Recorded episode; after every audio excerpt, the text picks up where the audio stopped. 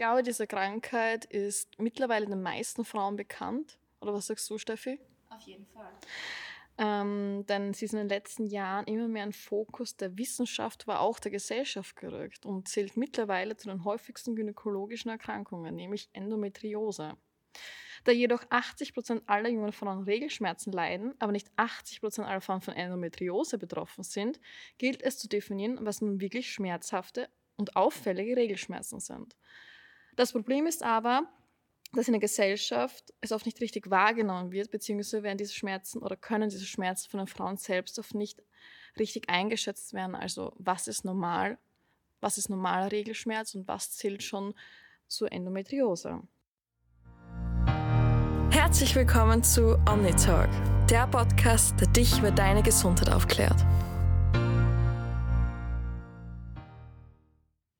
Ich glaube, es ist gut, dass wir diese Folge heute aufnehmen, Steffi, denn ich habe auch im Bekanntenkreis bereits mitbekommen, dass es viele, viele Frauen betrifft, die unter sehr starken Regelschmerzen leiden und natürlich diese Angst hinzukommt, auch wenn es um das Thema Kinderwunsch geht. Aber könntest du uns mal erklären, was Endometriose genau ist?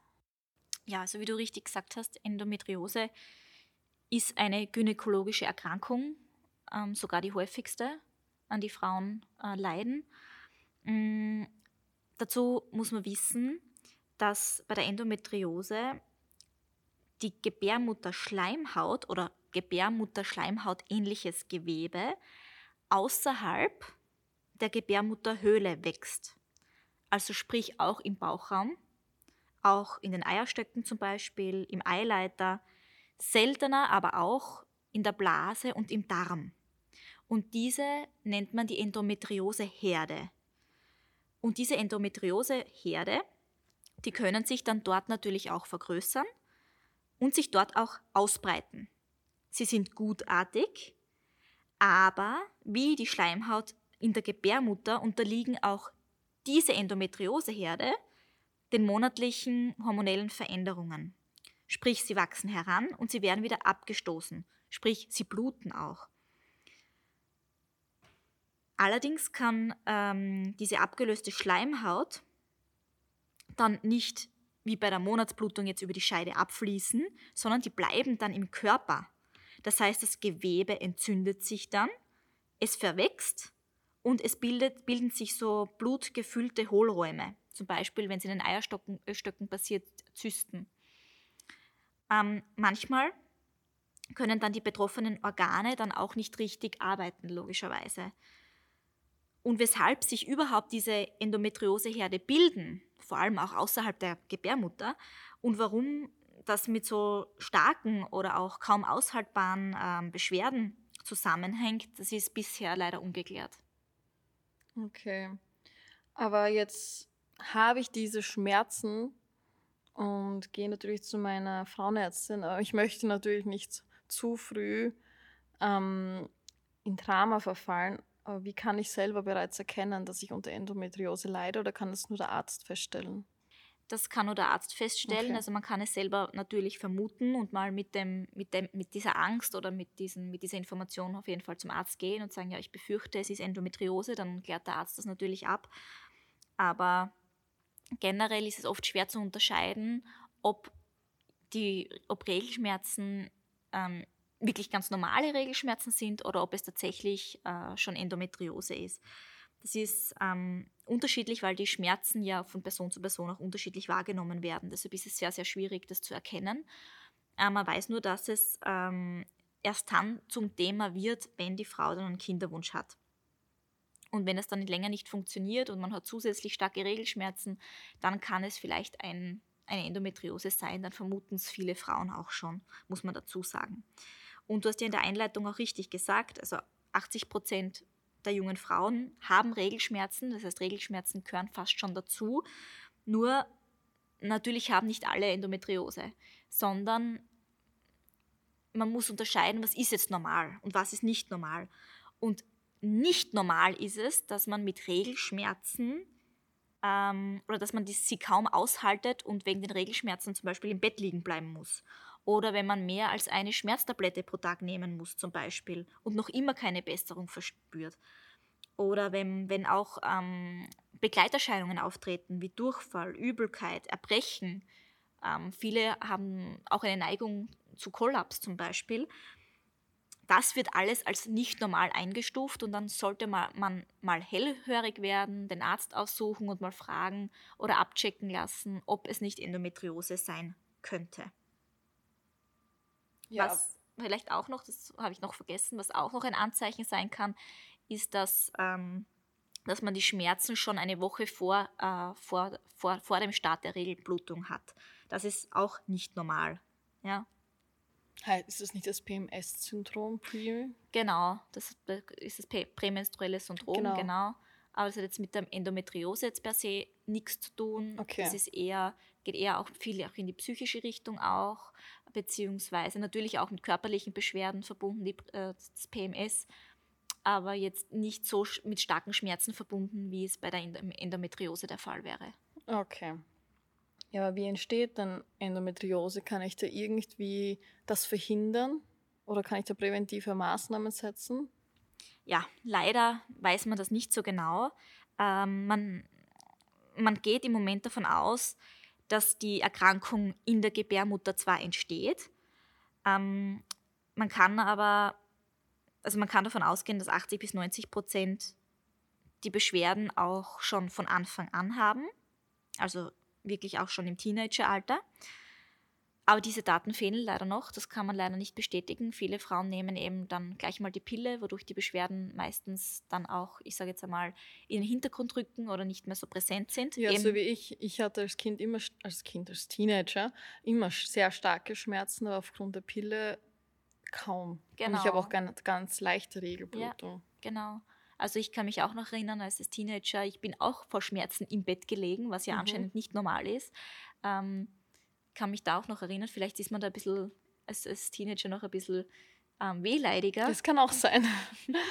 Aber, ähm, Aber wie gesagt, Schmerzen sind auch bei jedem individuell. Genau, genau. Das, das ist auch, glaube ich, ein, ein, das große Problem an Endometriose, dass jeder Schmerzen hat und du weißt auch nicht, welche Schmerzen sind jetzt wirklich Endometriose-Schmerzen, wie genau. stark sind die wirklich. Und ich glaube auch die Diagnostik ist ja auch, also mhm. es festzustellen, dass man eine Endometriose hat, ist nicht so einfach. Ja, so ist es. Ähm, was man oft hört von den Patienten ist, sie sagen oft, ich habe die Beschwerden ja eh schon immer und es ist normal. Ähm, also die Leute gewöhnen sich irgendwie dran, die, die, die merken oft vielleicht gar nicht, dass sie Schmerzen haben also, oder, oder dass sie Endometriose haben. Für die ist das teilweise schon normal. Und der Regelschmerz setzt ja auch sehr, sehr früh ein. Und das ist ja auch der Grund, weil die Gebärmutter sich, weil der Gebärmutter ist ein Muskelorgan, ganz klar, das heißt, sie verkrampft sich und macht halt Bewegungsabläufe durch. Und man geht derzeit davon aus, dass eben in der Gewebsschicht zwischen der Gebärmutterschleimhaut und der Muskulatur, die ja direkt aneinander grenzen, aufgrund eben dieser starken Bewegungsabläufe in der Gebärmutter, auch sich so eine Art Mikrotraumatisierung äh, vorfinden lässt oder, oder, im Gewebe stattfindet. Ja. Aufgrund der Endometriose oder allgemein, wenn man eine, eine Regelblutung Na, hat? Aufgrund, der, aufgrund okay. der Endometriose. Und wie wird jetzt der Endometriose eigentlich festgestellt? der Frauenarzt, der schaut sich die Frau mal ähm, ganz normal an, der Gynäkologie auch. Also es wird auch natürlich ähm, normale äh, die Scheide untersucht. Es werden auch mh, mm, ganz normale Tastuntersuchungen auch gemacht, um abzuschätzen können, wo vielleicht Schmerzen liegen etc. Aber richtig ähm, diagnostizieren kann man es durch einen Ultraschall. Ähm, da wird einfach mh, mm, auf Endometriose Herde Ausschau gehalten oder auf Zysten, um diese zu entdecken. Und da kann man sich auch die Blase gut anschauen, zum Beispiel, ob da irgendwelche Endometrioseherde drin sind. Natürlich auch eben in der Gebärmutter. Mm, was aber ein Problem ist, dass man ganz kleine Herde und auch kleine Verwachsungen im Ultraschallbild nicht erkennen kann. Das ist der einzige Nachteil. Okay. Und wenn ich die Diagnose Endometriose jetzt bekommen habe, wie würde hier eine Therapie aussehen? Mm, ganz klar, ähm, hormonell auch, denn die Endometriose ist ja eine hormonelle bzw. auch Östrogen abhängige Erkrankung. Ähm, wenn eine Frau ihren natürlichen Zyklus unterliegt, hat sie eben einen sehr, sehr hohen Östrogenspiegel. Die Schleimhaut in der Gebärmutter, die soll sich ja aufbauen, in der Hoffnung, dass sich ein befruchtetes Ei einnisten kann. Und deshalb wird dort ja auch alles vorbereitet. Und da Endometriose von diesen Geweben abstammt, unterliegt es auch diesen Einflüssen. Und deshalb ist tatsächlich die hormonelle Therapie so die Basistherapie, kann man sagen. Wenn diese aber nicht gut greift, zum Beispiel wie bei Formen, wo ähm, Endometriose in der Darmwand zum Beispiel einwächst oder sich Zysten in den Eierstöcken gebilden, gebildet haben oder so, ähm, dann können auch Operationen durchgeführt werden, um dieses Gewebe, diese Zysten, äh, diese Verwachsungen äh, wieder zu entfernen. Ähm, da ist es äh, natürlich auch wichtig zu wissen, dass Endometriose eine chronische Schmerzerkrankung ist, die natürlich auch mit Veränderungen der Schmerzverbreitung und Schmerzwahrnehmung und dann immer mehr mit zunehmenden Schmerzen einhergehen kann. Also das ist äh, dahingehend auch noch ähm, wichtig. Und auch da schätzt man dann ab, ob eine Operation dann notwendig ist oder nicht, je nach Schmerzgrad. Ja, aber es haben diese Frauen teilweise seit Jahren diese Schmerzen. Kann es dann nicht sein, dass der Körper sich irgendwann daran gewöhnt? Gute Frage.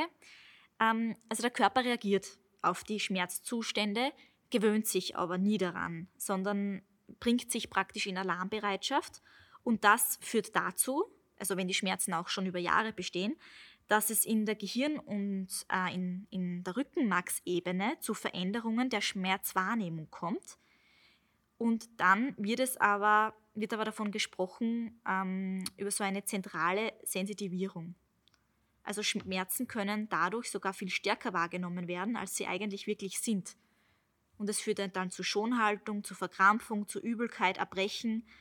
Ähm, und das sind auch die Symptome oder Folgen, von denen die Frauen dann erzählen. Okay.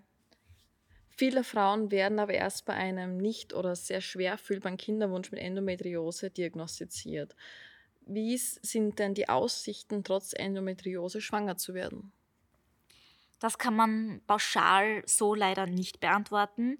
Es kommt sehr auf die Dauer des unerfüllten Kinderwunsches an, auch auf das Alter der Patientin, auf die Eizellreserve, auf die Eizellqualität, auf das Ausmaß und auf die Art der Endometriose. Auch der Partner spielt wieder eine Rolle und dessen Spermienqualität. Also das ist individuell ganz, ganz verschieden. Ähm, aber zum Glück gibt es wirklich sehr, sehr viele Kinderwunschzentren, die sich dann das genau ansehen. Und gegebenenfalls kann ja auch eine künstliche Befruchtung dann diskutiert werden. Ähm, ich möchte auf jeden Fall in der Hinsicht nochmal Awareness schaffen, dass Frauen auch in jungen Alter, sei es 20, sei es 25, einfach die Fruchtbarkeit oder ihren Fruchtbarkeitsstatus, hm, ich sage jetzt einmal, über ihren Fruchtbarkeitsstatus Bescheid wissen, um einfach dann sagen zu können, wenn sie 35 sind oder 36, ähm, sie können noch immer fruchtbar sein und Kinder bekommen. Und wenn sie sich frühzeitig darüber informieren, wie der Status ist, dann kann man auch auf längere Hinsicht den Kinderwunsch planen, weil die emanzipierte Frau wird immer älter, Frauen werden immer älter beim Kinder bekommen und deshalb finde ich auch gerade bei Frauen, die zum Beispiel Endometriose haben oder auch PCOS, ist egal, dass die einfach wirklich schon früh ähm, ihren Fruchtbarkeitsstatus messen lassen, um dann später zu wissen, okay, muss ich wirklich mit der Kinderplanung früher beginnen oder kann ich es riskieren, später Kinder zu haben oder lasse ich mir doch vielleicht Eizellen entnehmen, junge Eizellen, die dann wirklich im Alter noch aktiv sind und eingesetzt werden können. Denn natürlich die Eizelle altert und äh, eine 35 Jahre alte Frau hat auch 35 Jahre alte Eizellen. Wenn man die aber früh genug einfriert, kann man natürlich da schon entgegenwirken und man hat dann später eine größere Chance, auch wirklich schwanger zu werden. Und äh, wenn der Status wirklich nicht gut sein sollte oder wenn eine Frau wirklich die, die, die Nachricht bekommt, ja, das mit dem Kinderkriegen wird jetzt schwer, ähm, dann beschäftigt man sich einfach schon mit, mit, dem Thema und kann jetzt schon was machen, das einem später zugutekommt. Und dann steht man nicht mit 36, 37 oder auch 40 da und sagt, okay, es klappt nicht mehr. Ja? Und das wäre schade. Und gerade bei Frauen, die eine Erkrankung haben, sage ich immer, umso früher, desto besser. Und da gibt es eben vom Dr. Alexander Just eine tolle Möglichkeit, sich eigentlich vorab darüber informieren zu lassen. Just One Step heißt das. Und das kann ich wirklich nur jedem empfehlen. Ja, da kann ich der Steffi nur zustimmen. Ähm, darüber ist sogar eine Podcast-Folge vor zwei Wochen, glaube ich, online gegangen. Wie schnell tickt meine biologische Uhr? Da wird genau, ähm, da wurde er von Steffi interviewt und wird genau dieses Thema behandelt, also falls ihr die anhören möchtet. Ähm, jetzt äh, möchte ich natürlich von dir wissen, welche Rolle kann der Darm bei Endometriose spielen? Weil sonst hätten wir dieses Thema ja nicht eigentlich. und, war, und wurde bereits auch Forschung mit Probiotika durchgeführt. Ja, der Darm ist tatsächlich ein Thema. Man, man glaubt es äh, kaum. Der Darm spielt eigentlich wirklich überall eine Rolle. Ja, die Verbindung ist irgendwie, die kann ich im Kopf selber gar nicht schaffen. Ja, genau. Mit Endometriose. Genau, aber es stimmt, der Darm ist das Zentrum der Gesundheit. Und mhm. ja, er hat natürlich auch ähm, mit der Endometriose zu tun. Ähm, ist aber lange nicht beachtet worden bei der Erkrankung tatsächlich. Ein, ein Gynäkologe fragt ja nicht die Frau über Darmprobleme aus, sondern untersucht die, ähm, ja, untersucht die ganz normale äh, Scheide, Vagina und macht die Standarduntersuchungen, aber fragt die Frau nicht, ja, haben Sie Darmprobleme? Ein Endometriose-Spezialist fragt aber natürlich sehr wohl danach, zum Beispiel, ob, Schmerzen, ob es Schmerzen im Stuhlgang gibt, ob überhaupt regelmäßiger Stuhlgang stattfindet etc. Es ist nämlich möglich, dass man an einer, an einer Darmendometriose leidet. Daher interessiert einen Endometriose-Spezialisten natürlich auch die Darmfunktion. Viele Betroffene haben oft auch andere Darmprobleme, obwohl sie jetzt an, an, an keiner speziellen Darmendometriose leiden. Also es gibt diesen zyklischen Blähbauch während der Endometriose. Man nennt es auch den Endobelly. Und der wird sehr, sehr häufig beschrieben von Endometriose-Patienten. Auch zahlreiche Nahrungsmittelunverträglichkeiten, die ja ihren Ursprung im Darm haben, findet man bei Endometriose-Patienten. Durchfälle, Verstopfungen eben auch sehr, sehr häufig. Und das hatten aber die Endometriose-Spezialisten früher eigentlich nicht so im Fokus und schickten die Betroffenen dann immer zu weiteren Abklärungen zum äh, Gastroenterologen. Und dieser wiederum fragt nicht nach zyklischen Mustern der Beschwerden. Daher bekommt man dann sehr, sehr häufig einen Reizdarm diagnostiziert zum Beispiel. Oha. Und deshalb muss wirklich geklärt werden, hat der Patient einen Reizdarm oder hat der Patient wirklich oder die Patientin wirklich eine, ähm, eine Endometriose. Was sehr, sehr interessant ist, dass 30 Prozent der Endometriose-Patienten auch wirklich einen Reizdarm haben. Das heißt, da gibt es eine, man nennt es die Co-Inzidenz. Und 30 Prozent haben eben eine Koinzidenz äh, Reizdarm und Endometriose, was sehr, sehr spannend ist. Ähm, wir haben in einer vorläufigen Studie auch schon ein Multispezies-Probiotikum im Einsatz für Endometriose-Patientinnen. Und die meisten haben tatsächlich eine Besserung der Beschwerden bekommen. Und ähm, das muss aber noch einmal in einer größeren Studie, in einer placebo-kontrollierten Studie dann auch noch einmal bestätigt werden. Aber derzeit ähm, kann ein Multispezies-Probiotikum auf alle Fälle äh, begleitend zu den normalen ähm, hormonellen Therapien eingesetzt werden, ja. Und welche Bakterienstämme würdest du hier als hilfreich empfehlen oder empfinden? Es gibt jetzt keine speziellen Bakterienstämme, muss man dazu sagen. Die Forschung ist da auch noch dran. Ähm, wir haben zum Beispiel äh, Omnibiotik 10 im Einsatz, weil wir wissen, dass das Omnibiotik 10 ähm, stark Fäulniskeime im Darm und, und auch, ähm, auch pathogene Bakterien im Darm verdrängen kann.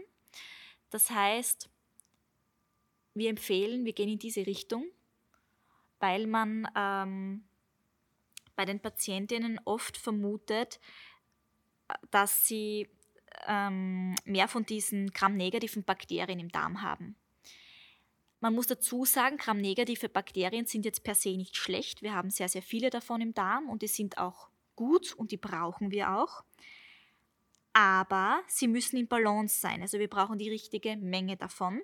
Denn diese gramnegativen Bakterien, die tragen an ihrer Oberfläche sogenannte Endotoxine. Man nennt sie die Lipopolysaccharide. Und diese Endotoxine ähm, können die Rezeptoren von unseren Immunzellen aktivieren, von den sogenannten Makrophagen Immunzellen. Das heißt, es wird unsere zelluläre Immunantwort eingeschalten, also diese Endotoxine aktivieren unsere Immunzellen und das bedeutet eigentlich nichts anderes als eine Art Entzündungsreaktion, die ausgelöst wird im Körper. Und wir wissen, Endometriose ist eine chronisch entzündliche Erkrankung, die im Bauchraum auch zu erhöhten Entzündungsparametern führt. Sehr viele Frauen, die an Endometriose leiden und eben schon Darmprobleme haben, ernähren sich daher von sich aus eigentlich schon sehr, sehr gesund, ähm, weil sie eben schon diese Problematik wirklich haben und sich damit beschäftigen, beschäftigen. Und wir wissen, dass eine gute Ernährung natürlich positiv auf den Darm ähm, ist, also positiv für den Darm ähm, sein kann und deshalb da schon teilweise wirklich äh, Abhilfe geschaffen werden kann. Und wir nehmen natürlich die Verbindung Ernährung, Darm sehr, sehr ernst, denn wir wissen ja, Ernährung beeinflusst auch unser Darmmikrobiom, also auch die Bakterien im Darm. Und wir gehen daher davon aus, dass eine ähm, entzündungshemmende Ernährung, eine, ich sage jetzt einmal, ähm, darmfreundliche Ernährung bei Endometriose sehr empfehlenswert ist. Okay. Ja, hast du denn Tipps für eine gesunde Ernährung oder beziehungsweise, wenn ich meine Darmflora optimieren möchte? Mhm. Ähm, also viele Frauen, äh, die Endometriose haben, äh, versuchen es mit einer veganen Ernährung. Äh, wichtig ist da aber auch zuckerfrei und glutenfrei eher.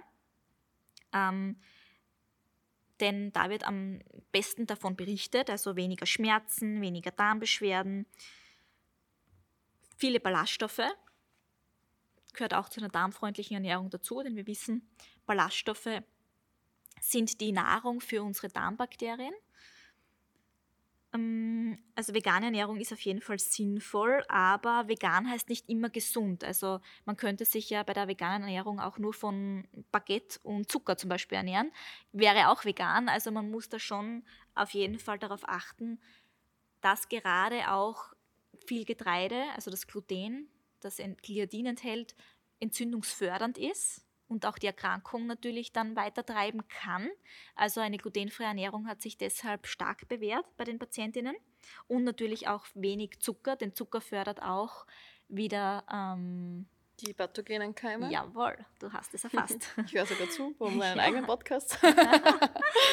das heißt, ähm, ja, sinnvoll ist auf jeden Fall auch laut Studien eine antientzündliche Ernährung. Also wenn man es jetzt wirklich kurzum sagen möchte, eine antientzündliche Ernährung ist sehr, sehr wichtig. Das heißt, man braucht auch vielleicht Supplements ähm, teilweise, zum Beispiel Omega-3, wenn man es mit der Ernährung nicht schafft.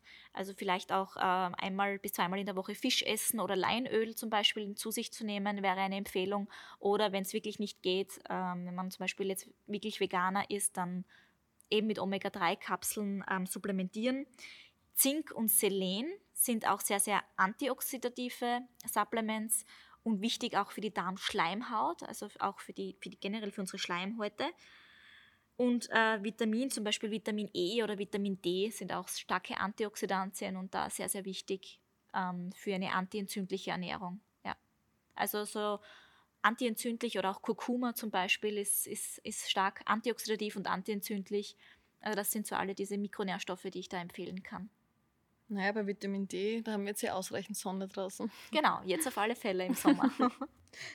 Ja, und natürlich Multispezies-Probiotika, die, die gehören ja, also gehören, würden wir zu einer gesunden Ernährung auch dazu empfehlen. Genau, auf jeden Fall. Oder Supplementierung. Also, genau, also für einen ganzheitlichen Behandlungsansatz ist der Einsatz für von Probiotika natürlich sehr interessant. Ähm, eben ein Multispezies-Probiotikum hat ja bereits schon in einer vorläufigen Studie schon gute Ergebnisse erzielt und deshalb würde ich das als Supplement auch jeder Frau dazu empfehlen, vor allem jenen Endometriose-Patienten, die starke Darmprobleme bereits haben. Mhm.